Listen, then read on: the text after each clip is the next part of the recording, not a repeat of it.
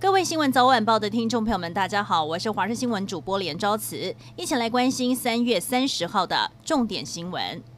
最近水情拉警报，各地的水库水位都骤降。趁着现在水位下降，水利署和国军合作，派兵力到石门水库进行清淤。今天早上十点钟，国军在横跨石门水库上游的罗浮桥下进行疏浚工作。疏浚工作就像是保养水库，可以延长水库寿命和蓄水量。而除了石门水库，国军也前进明德、鲤鱼潭、曾文水库、阿公店水库进行清淤，一共五百名的兵力，预计清淤量可以达到九十八万立方公尺。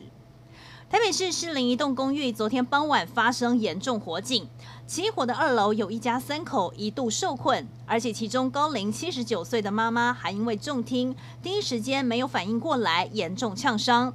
哥哥也因为中风，全身有百分之五的烧烫伤。有小儿麻痹的弟弟因为行动不方便，被救出来的时候已经没有了呼吸心跳，经过送医急救，还没有脱离险境。昨天晚上，北部的民众有目睹红色月亮吗？许多民众纷纷拍下月亮，上传到网络上分享。过去有关于红色月亮，也就是血月的传说，都和不祥的预兆有关，会有灾难降临。不过气象专家给了解答：血月其实是空污造成的，因为空污，太阳光在大气层折射，大部分的蓝光被散射了。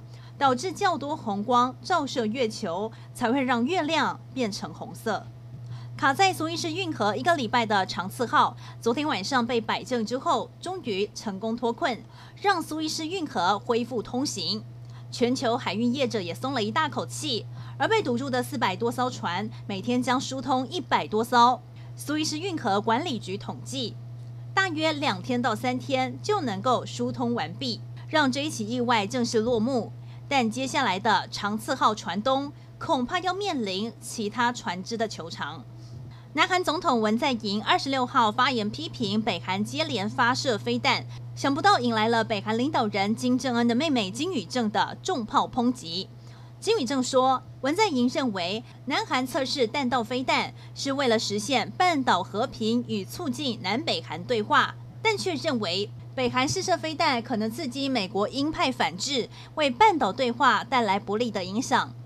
金宇正说：“这种思考简直就是跟美国的强盗逻辑没有两样，无理无耻，前后矛盾。”金宇正这番论调显示，北韩无意抓住文在寅二零二二年卸任之前推动南北韩对话。